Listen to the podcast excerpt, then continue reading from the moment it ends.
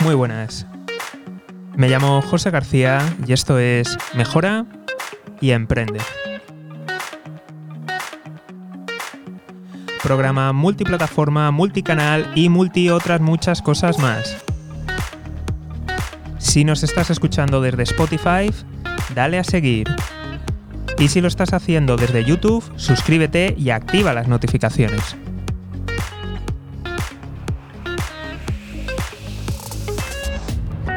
Y en ambos casos, lo más importante, visita mejorayemprende.com. Repito, mejorayemprende.com.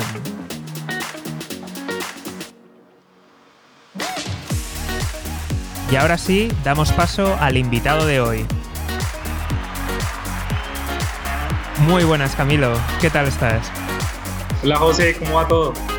Muy bien, encantado de poder contar contigo porque, en fin, ha sido complicado agendar, pero al final hemos podido cuadrar y aquí te tenemos. Un lujazo enorme poder contar contigo. Gracias a ti por invitarme a este espacio. Camilo, para quien no te conozca, ¿quién eres? Vale, bueno, eh, soy un caleño colombiano que decidió en algún punto de su vida tomar una ruta un poco diferente a, lo habitual, que fue emprender. Voy a, voy a interrumpirte para, porque hay mucha gente de España y a lo mejor no, lo conoce, pero se refiere a que es de Cali, ¿vale? Por si no conocía el gentilicio, que hay gente que a lo mejor no lo va a entender de Cali, Colombia. Ahora ya sí, sí que sí, todo tuyo. vale, perfecto. No, como te estaba diciendo, pues eh, en algún punto de mi vida decidí emprender. No lo hice como muchas personas que como que tienen muy claro que ese es su plan de vida y ya se van por eso sino que en algún punto me di cuenta que, quería hacer algo diferente, que quería tratar de sacar todo el potencial que había dentro de mí y encontré en, el emprendimiento esa posibilidad de hacer algo grande. Eh, hoy en día, ¿qué hago? Pues soy el fundador de Pigua, que es una plataforma de automatización de eventos. Eh, básicamente le permitimos a las empresas y a las personas poder concentrarse en lo que importa, que es el contenido de sus eventos y que el resto se lo dejen a una plataforma que les ayuda de forma automatizada a través de Internet a promocionarlos, a llenarlos, a vender más. Genial, no, no, no, me encanta. ¿Y podrías hablarnos un poquito más de, tu plataforma? O si ahora me hablas un poquito de tu plataforma, pero luego te voy a preguntar de ti, de cómo llegaste hasta ahí, porque veo que tienes estudios, que has pasado por diferentes aceleradoras, pero un poquito de, ahora véndete un poquito que, está bien. Eh, ¿Cuento sobre mí o cuento sobre Pigo primero? No, sobre la plataforma primero y luego ya entramos en la parte más personal. Vale, bueno, eh, básicamente eh, Piwa eh, es una plataforma que nació en, Colombia con el objetivo de ayudarle principalmente a empresas en un principio a que organizaran sus eventos de una forma más organizada y a que pudieran tener una herramienta de gestión, promoción y medición de eventos a través de Internet. empezamos en el 2017, más o menos con 100 eventos ese año, tuvimos dentro de nuestra plataforma a la fecha tenemos más de 100 eventos mensuales, son más de 2.100 eventos que han pasado por nuestra plataforma en más de 26 países, principalmente de Latinoamérica eh, y en España también. Eh, y hoy en día encuentran en nuestra herramienta una posibilidad de automatizar procesos que a ellos les toma mucho tiempo, que les cuesta dinero, que les cuesta tiempo y que afortunadamente hoy en día delegan a nuestra plataforma para que ellos se concentren en lo que importa, que es la estrategia, y que toda la parte operativa y mecánica eh, lo haga nuestra plataforma.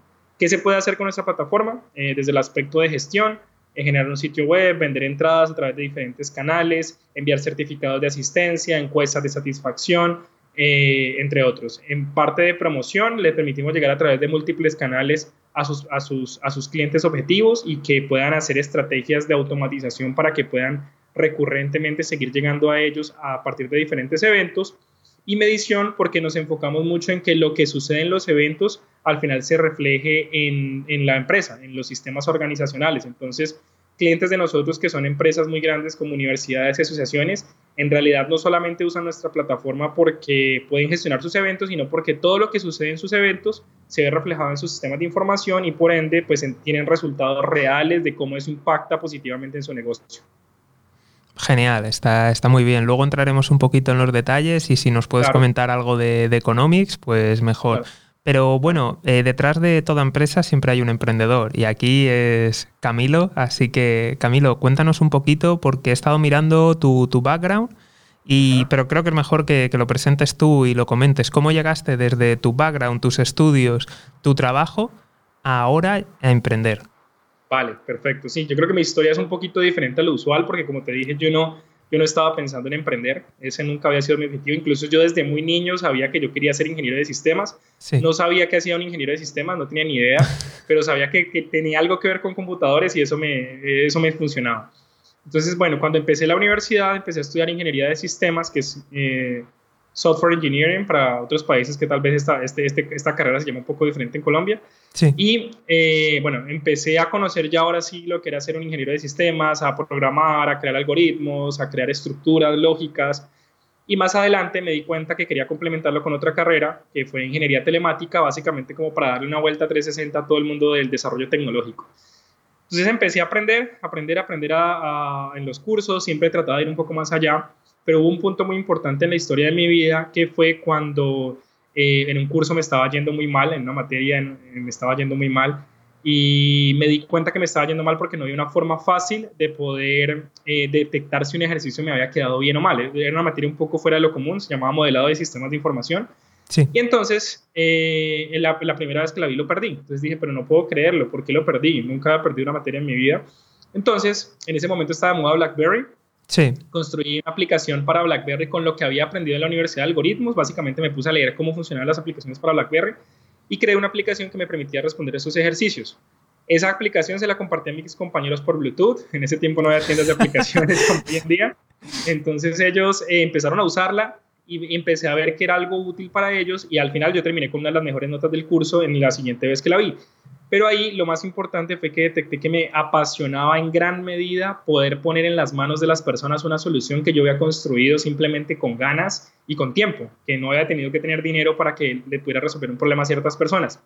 Justamente en ese momento llegó Android con su tienda de aplicación y todo eso, entonces traté de llevar esa misma aplicación a la tienda y cuando la subí a la tienda tuve la sorpresa de que me escribían comentarios de la India, de Alemania, de todo el mundo prácticamente haciéndome comentarios y, entonces yo subía mejoras de la aplicación y me iban haciendo más comentarios, más comentarios.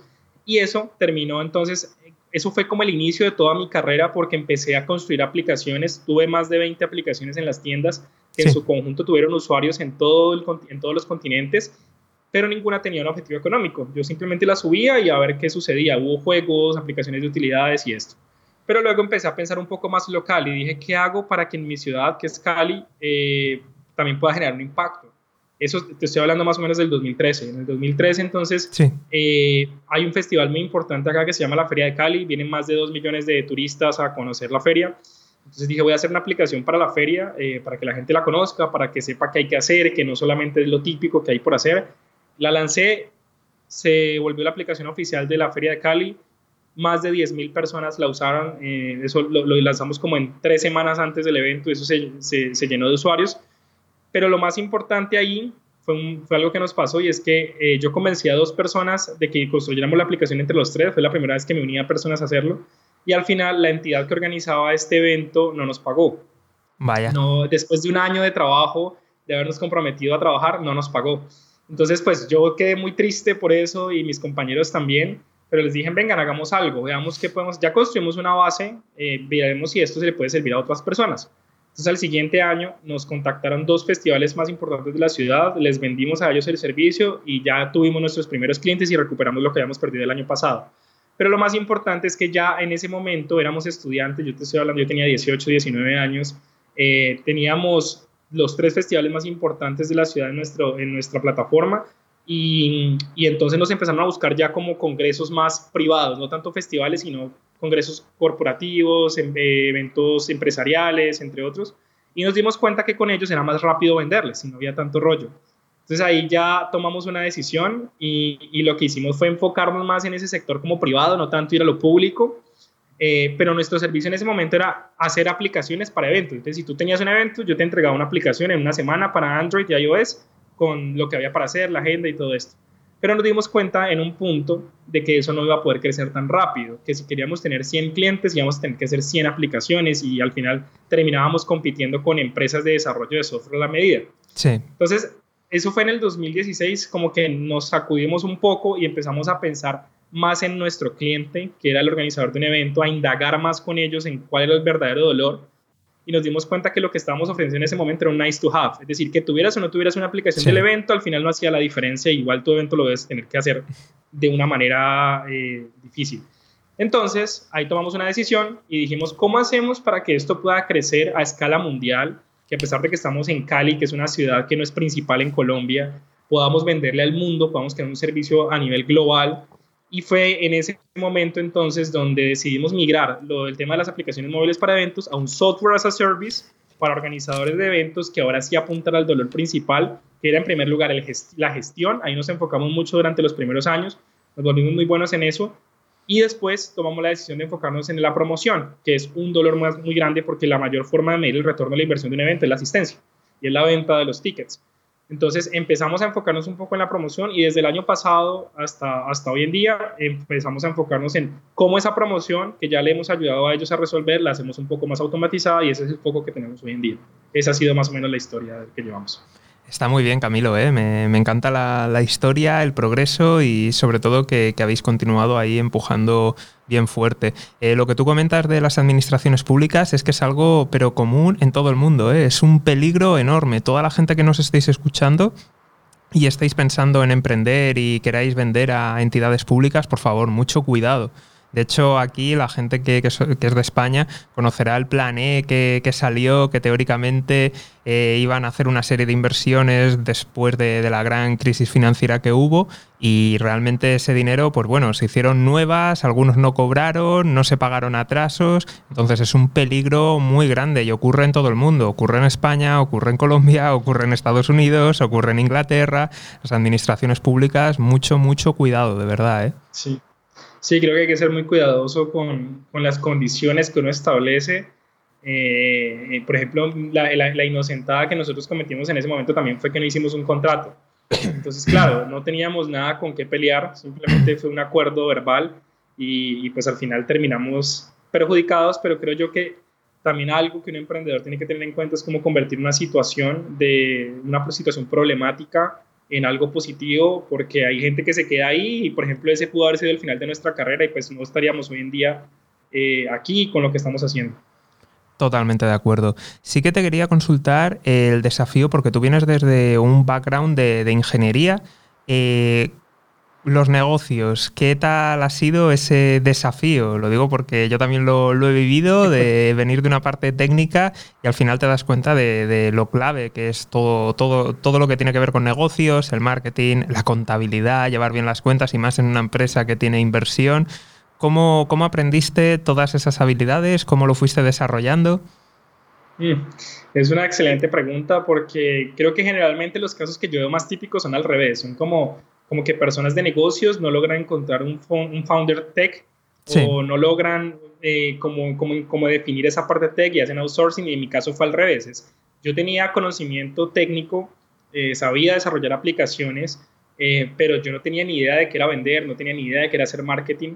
Y creo que hubo un momento muy importante en la historia de nosotros. Nos éramos, nosotros éramos en un inicio tres socios donde una de las personas era el CEO y, y, se encargaba de toda la parte de ventas y de marketing y yo era el CTO. Sí. Pero esta persona decidió por razones personales irse a Estados Unidos a estudiar y quedamos dos socios eh, y en ese momento nos tocó asumir qué íbamos a hacer. Entonces mi socio eh, con el que sigo hoy en día era más enfocado a producto, más desde el punto de vista de diseño, de cómo crear una buena experiencia de usuario, que es creo que ha sido el foco de nosotros y nos vendemos como eso. Eh, y el mío era técnico también, pero tenía que haber alguien que liderara eso, que vendiera, que hiciera marketing. Y en ese momento decidimos que tenía que ser yo. Teníamos que ser yo por, eh, por, primero porque iba a estar más involucrado en el proyecto y en segundo lugar también porque tenía más habilidades de comunicación que mi socio. Entonces, eh, fue creo que un momento de decisión, de decir, te toca a ti y asumirlo. Entonces lo asumí yo. En un principio yo nunca había hecho eso, nunca había ido a vender nada, más que presentaciones de universidad, pero creo que el, simplemente, el simple hecho de asumirlo me hizo hacer todo lo que me ha tocado hacer hasta hoy en día. Entonces, hoy en día yo negocio con inversionistas, hoy en día yo vendo, hoy en día yo hago las estrategias de inbound marketing, a pesar de que yo no soy el director de, ese equipo, entonces yo estoy pensando siempre en ideas, estrategias. Has visto en mi LinkedIn que yo estoy comunicando todo el tiempo cosas y eso, eso lo aprendí, lo he aprendido en este tiempo hasta hoy en día eh, porque me tocó asumirlo eh, fue una decisión que tomé y al final creo que fue la mejor decisión posible. Sí que hubo un momento donde, nos, donde estábamos pensando, bueno, ¿qué es mejor? ¿Que yo venda o que contratemos a un buen vendedor para que lo haga? Y, y sí estuvimos con esa inquietud, pero al final, pues después de hablar con muchos mentores que tuvimos, eh, nos dimos cuenta que lo mejor que podía hacer era yo asumirlo porque nadie vende mejor que el propio founder. Y el momento en que tiene que llegar un buen vendedor es un momento donde tú como founder ya has probado lo que funciona y lo que no funciona y tú le puedes decir a él, mira, esto es lo que he logrado hasta ahora, eh, así me ha funcionado, así esto no me funciona, mejóralo tú. Y eso fue lo que hicimos nosotros. Entonces, hoy en día sí tenemos una directora comercial que ha trabajado para multinacionales de software y ella llegó fue en el punto donde tenía que llegar. Si hubiera llegado antes, probablemente se hubiera aburrido, no hubiera encontrado la forma de, vender y hubiéramos perdido la oportunidad de tenerla en el equipo como la tenemos hoy en día. Genial, ¿eh? increíble que, hayas asumido todo eso. Sí que te, quería preguntar, eh, ¿te formaste de, de, algún modo o fuiste simplemente sobre la marcha y a base de palos? Un poco de ambas, eh, principalmente sobre la marcha y en segundo lugar creo que también constantemente estoy estudiando a través de internet, a través de LinkedIn, leyendo, eh, viendo a gente qué es lo que hace, cómo lo hace, me gusta mucho experimentar. Entonces, creo que, que se complementa un poco el, el, el lanzarse a hacerlo pero también estarte instruyendo para ver cómo expertos lo hacen y tú probar esas teorías que ellos tienen en las reuniones que tú tengas, experimentas y si te funciona bien y si no te funciona la siguiente vez lo ajustas, es estar como muy receptivo a qué funciona y qué no funciona para que lo puedas mejorar. Entonces en mi caso fue un poco de ambas. Muy buena combinación. Eh, sí que te quería preguntar ahora un poquito sobre cifras eh, cómo se ha ido desarrollando Economics y luego también eh, cómo estáis financiados, si, si, se puede saber, rondas que habéis recibido, etcétera. Vale, perfecto. Eh, bueno, pues primero te voy a hablar un poquito de, cómo nosotros nos medimos hoy en día. no nos medimos principalmente en ventas porque, mm, sí, no, o sea, claro que sí nos medimos en ventas, pero no es nuestra principal forma de medirnos porque nuestro principal criterio es cuántos eventos están mensualmente llegando a nuestra plataforma. Entonces yo te di un, un poquito de números al inicio. Nosotros iniciamos en el 2017 con 100 eventos anuales. Hoy en día, el, mes pasado fue el mejor mes de toda la historia de nosotros. Tuvimos creo que 150 eventos solo en febrero. Hoy en día ya tenemos más de 2100. Eh, estamos creciendo a un ritmo interesante. Más o menos 5 o 6x hemos crecido en eventos año a año. En ventas sí que ha habido un, cambio abismal. Cuando nosotros empezamos, pues las ventas estaban muy bajitas. En el 2017 nos alcanzaba a duras penas para pagarnos a tres personas y ya hoy en día tenemos un equipo de 10 personas. Eh, ¿Qué más te puedo contar? Eh, ¿Cómo nos hemos apalancado hasta ahora? Bueno, sí. nosotros eh, hemos sido una startup que ha, ha usado un modelo de bootstrapping, que básicamente es financiarnos a partir de nuestras propias ventas.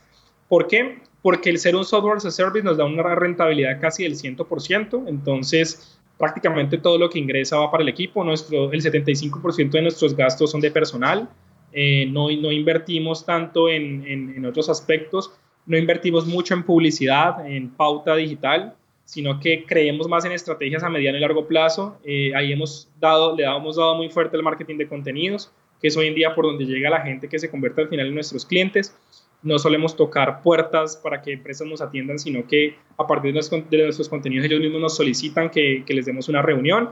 Eso nos ha funcionado bastante bien. Entonces, casi que todo lo que nos entra está dedicado a, las personas que trabajan con nosotros. Eh, pero a pesar de eso, sí recibimos en el 2018 una inversión de una aceleradora que se llama Rockstart, que tiene sede Holandesa, ¿no? De, que está allí en Colombia. Exacto, y ahora también está en Latinoamérica, pues está en Colombia como base, pero en realidad aplican startups de España, aplican startups de, la, de toda Latinoamérica y pues por supuesto también de Colombia. Nosotros estuvimos en el 2018 en Rockstart, eh, recibimos de ellos inversión, ellos a las startups que seleccionan entre más de 600 eligen a 10 y a todas les hacen una inyección de capital de 65 mil euros sí.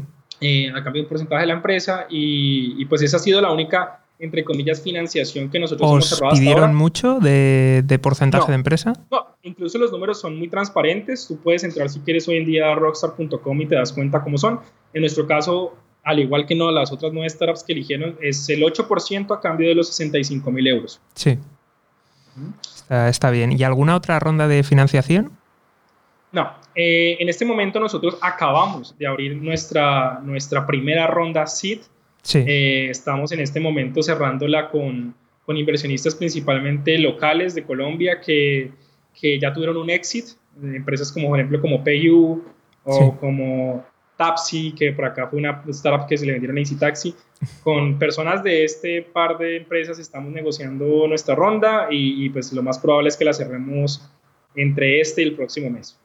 ¿Alguna cifra aproximada o...? Eh, no, ese, ese, valor todavía no te lo puedo confirmar hasta que no cierre. Vale, de acuerdo. Vale, perfecto, no, no pasa nada. ¿En qué países estáis actualmente?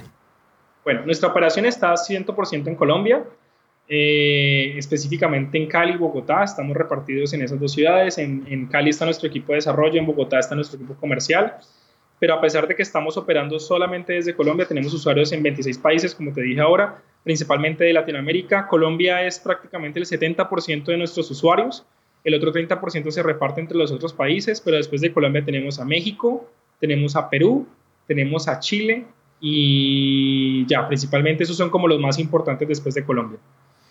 Genial. Eh, ¿Algún competidor o competidores? Claro, Totalmente. Nosotros tenemos, eh, desde los 90 existen software de eventos, entonces tenemos competidores que están en diferentes ramas. Eh, te, los, voy a categorizar en cinco que nosotros tenemos muy bien identificados. Los primeros son empresas eh, de boletería física o tradicionales, que son empresas que llevan muchísimos años en el mercado, que te venden el servicio de ticket. El segundo son empresas, operadores logísticos o agencias BTL que se encargan como de toda la parte de operativa del evento como tal, principalmente el registro. Por otra parte están software de organización de eventos, que son los que más se parecen a nosotros. Por otro lado están las tiqueteras digitales, como por ejemplo Eventbrite, que es la más grande del mundo. Y en últimas están las plataformas de automatización de marketing como HubSpot o como ArtStation, entre otros. Entonces, son esas cinco categorías principalmente donde nosotros podemos encontrar competidores. ¿Cuál es la diferencia entre Piwa y todas estas herramientas? Básicamente que reunimos los principales beneficios de todas ellas en un solo lugar.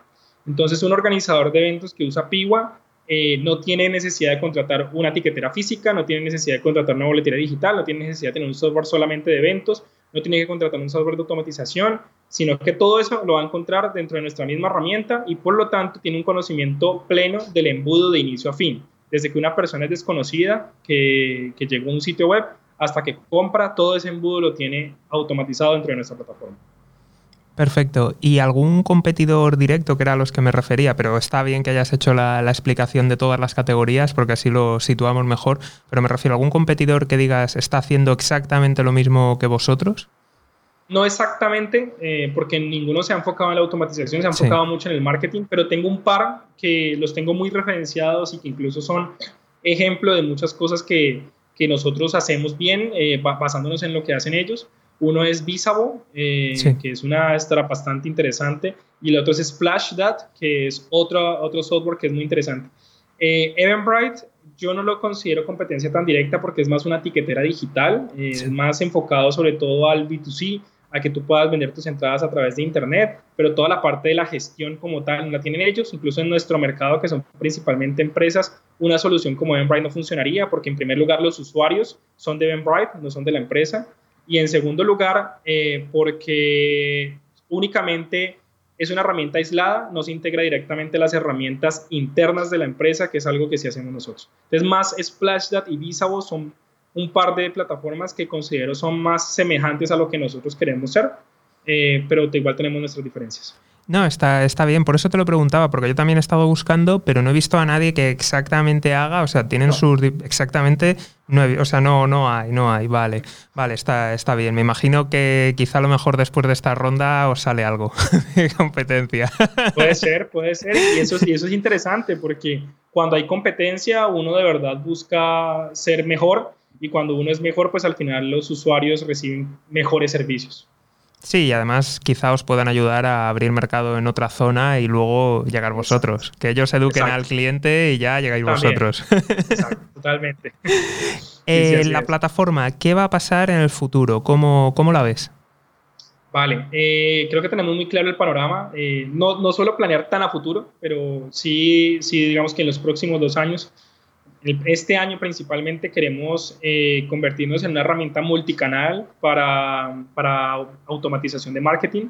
Entonces, que tú no tengas necesidad de contratar una Order Station o un HubSpot o plataformas como estas y tú solamente tienes uno o dos eventos al año, sino que cuentes con una, con una herramienta como la de nosotros para que activamente a través de diferentes canales, mensaje de texto, WhatsApp, correo electrónico, entre otros, puedas en primer lugar, vender más, pero también puedas gastar menos para que no tengas que poner recursos tuyos que estén atendiendo las dudas que tienen las personas que quieren comprar tu evento, pero que por alguna u otra razón no lo terminan de hacer. Entonces, ese va a ser el foco de este año, ya estamos construyendo esa herramienta y, pues creo que eso va a ser como el siguiente gran paso que nosotros vamos a dar, porque nos dimos cuenta a partir de nuestros propios clientes que tienen más de 100, 200 eventos con nosotros, que cuesta mucho dinero eh, y se pierden muchas oportunidades de venta, el poder, el tener que atender a personas eh, uno a uno. Hemos tenido eventos de más de 15 mil personas. Sí.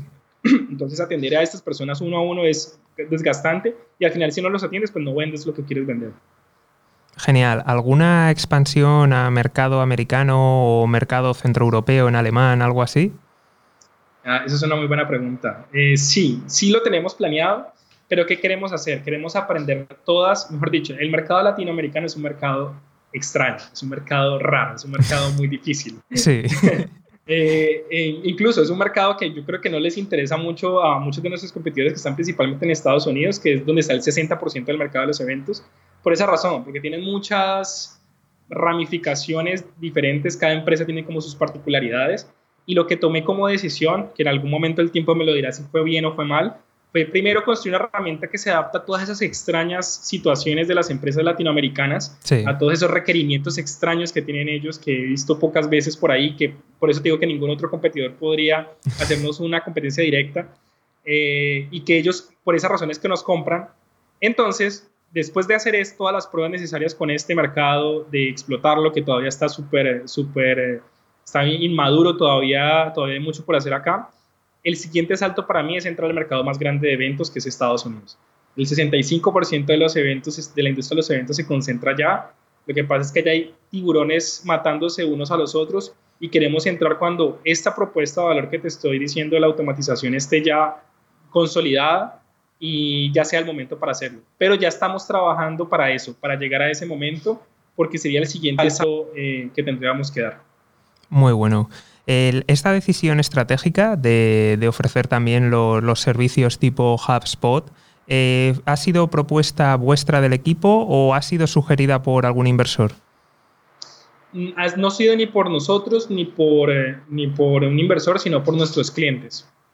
Eh, hemos, nosotros tratamos de medir todo y creo que ese mensaje se nos quedó desde, un poco desde Rockstar eh, medimos absolutamente todo lo que podemos medir y una de las cosas que estuvimos midiendo mucho fue qué tanto le duelen a nuestros clientes eh, la promoción de sus eventos y qué tanto les duele eh, atender a esas personas que quieren comprar pero que tienen inquietudes. Y nos dimos cuenta primero que el monto es alto y en segundo lugar que les duele un montón y que nosotros siempre lo habíamos dejado tal cual como las otras plataformas en responsabilidad de ellos. Es decir, como que la promoción es tu tema, yo te pongo un sitio web donde la gente puede comprar, pero tú te encargas de promocionarlo, tú te encargas de llegar a la gente, tú te encargas de hacer eso. Y conversando con ellos, eh, nos hicieron esa sugerencia, ¿y por qué no hacen, por qué no crean un servicio? Nosotros podemos, estamos dispuestos a pagarlo para que eh, eso que nosotros hacemos hoy en día se pueda automatizar. Nos pasaron todo su know-how, eh, estoy hablando de nuestros principales 10 clientes, todo su know-how, sus flujos, cómo funcionan, qué es lo que hacen, qué tienen en cuenta. Consolidamos toda esa información y empezamos a idear lo que queremos hacer ahora. Qué bueno, qué bueno, ¿eh? me, encanta, ¿eh? porque es que yo creo que os han dado ahí una clave buenísima. Por eso os había preguntado de si había sido cosa vuestra o de inversores, porque me parece de una gran visión, porque eh, podéis crecer muy fácilmente con la base de usuarios que tenéis y ahí sí que hay una rentabilidad muy, muy, muy importante. Totalmente, totalmente, sí. Incluso creo que algo que nosotros hemos hecho bien es escuchar a nuestros clientes y ejecutar muy rápido. O sea, esto que te estoy diciendo acá a mí no me da miedo decírtelo en una entrevista porque yo sé que mientras te lo estoy diciendo, nuestro equipo está avanzando rapidísimo y que lo vamos a sacar mucho más rápido antes de que alguien escuche esto. Genial, no, de todas maneras también vamos a tardar un poquito ¿eh? en sacarlo, pero está bien. y oye, que sin, con todo tipo de confianza, si necesitas que esto salga más tarde, me lo, me lo dices en alguna fecha y sin problema, ¿no? Vale, perfecto. pues vamos para allá. Y ahora sí, Camilo, ¿qué va a ser de mayor? ¿Qué va a ser qué, perdón? ¿Qué va a ser de mayor? ¿Cómo así? Sí, de, mayor, es lo típico que normalmente preguntamos de, a los niños de ¿qué quieres ser de mayor? Pues esto es lo mismo ah. porque yo creo que es algo importante que conforme vamos creciendo nos lo sigamos preguntando cada cierto tiempo. Totalmente, totalmente, y creo que yo ya tengo esa, esa respuesta muy consolidada dentro de mí porque es mi propósito de vida. Sí. Mi objetivo con todo esto que estoy haciendo es lograr impactar por lo menos a un millón de personas en, en países emergentes como Colombia para que personas que llevan más de 5 o 10 años eh, trabajando para una empresa y que sus ingresos únicamente dependen de su salario, puedan empezar a generar ingresos de, eh, adicionales y por lo tanto mejorar su calidad de vida a partir de algo que ya tienen, que es su conocimiento y experiencia.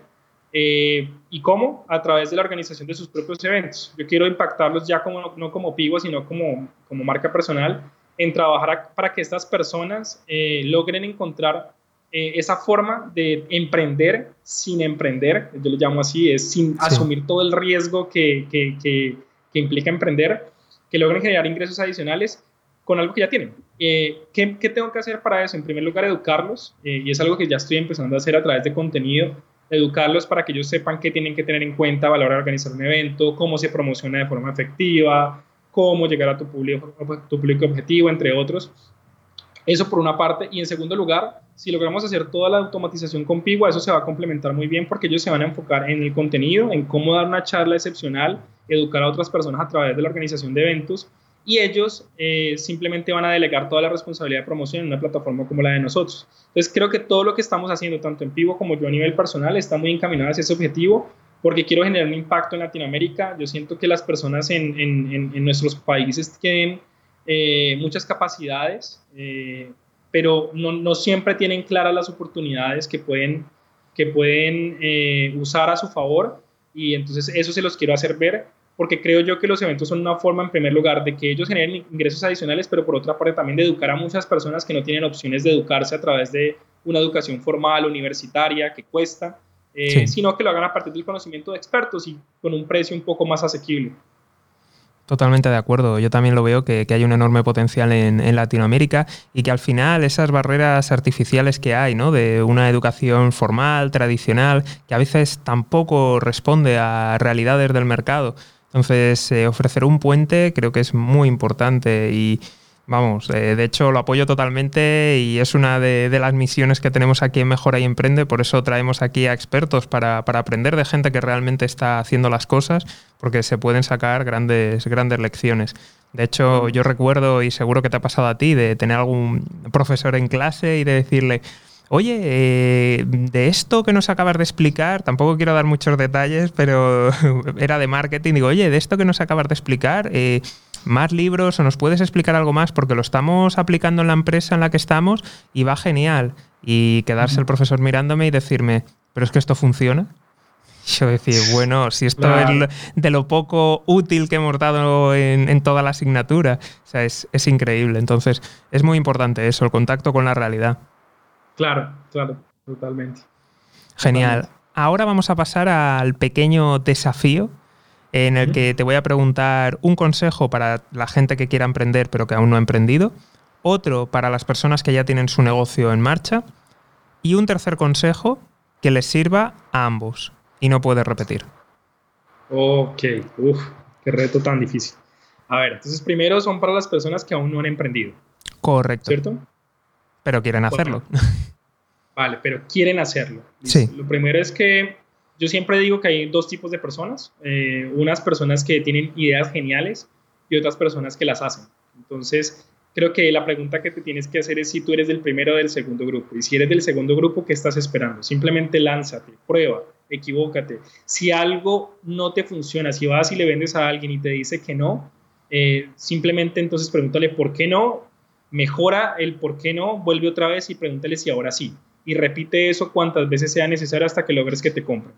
Y esa es la forma en la que, en la que, en la que yo te puedo sugerir que inicies. Simplemente lánzate, no postergues más, no creas que tener más dinero o más capital reunido te va a permitir hacer las cosas mejores. En realidad todo va a depender de, de eso. Y pregúntate muy claro si, si lo que tú quieres en realidad es eso si lo que tú estás haciendo tiene detrás un propósito que va alineado con tu propósito de vida, porque lo que he visto muchas veces en muchas personas que inician es que inician porque ven una oportunidad de negocio, pero al final el propósito propio está desalineado con eso, entonces al final se terminan aburriendo y este camino es un camino de aguantar mucho, de, de, automotivarte, de que cuando muchas personas te estén diciendo que no, tú sigas diciendo que sí.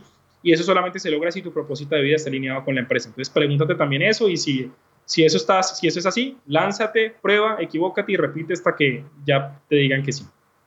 Genial. Bueno, para las personas que ya están emprendiendo, eh, creo que es un poco de lo mismo. Eh, es escuchar, escuchar mucho al mercado, escuchar a tus clientes, eh, ejecutar muy rápido lo que estás escuchando, medir para que sepas si algo está funcionando o no está funcionando y si no está funcionando, adaptarlo rápidamente hasta que funcione. Eh, creo que principalmente eso, para las personas que ya están, que ya están en el camino y, pues que, quieren seguir. Sí, nos quedaríamos con algo similar y añadiríamos el medir, que es muy importante. Sí, ¿Y qué más? Eh, Consejo para ambos y... Sí, ambos casos. Que sea distinto. Es que, creo que es igual de difícil hacer una empresa gigante a hacer una empresa pequeña. O sea, es decir, pensar en una visión de llegar a millones de mercados, a millones de personas, a pensar en llegar a 100 personas o a 1000 personas. Y como es igual de difícil, pues es mejor pensar más grande. Entonces, Creo que algo que se me ha quedado de todo este camino y que creo que debía haber hecho muy desde el inicio y no ya en las partes finales, fue desde un principio pensar en grande, pensar en cómo puedo yo eh, llegar a un mercado gigante, un mercado mundial y cómo puedo poner lo que yo estoy haciendo en manos de muchas personas alrededor del mundo y de verdad ayudarles a, solucionar varios aspectos de su vida.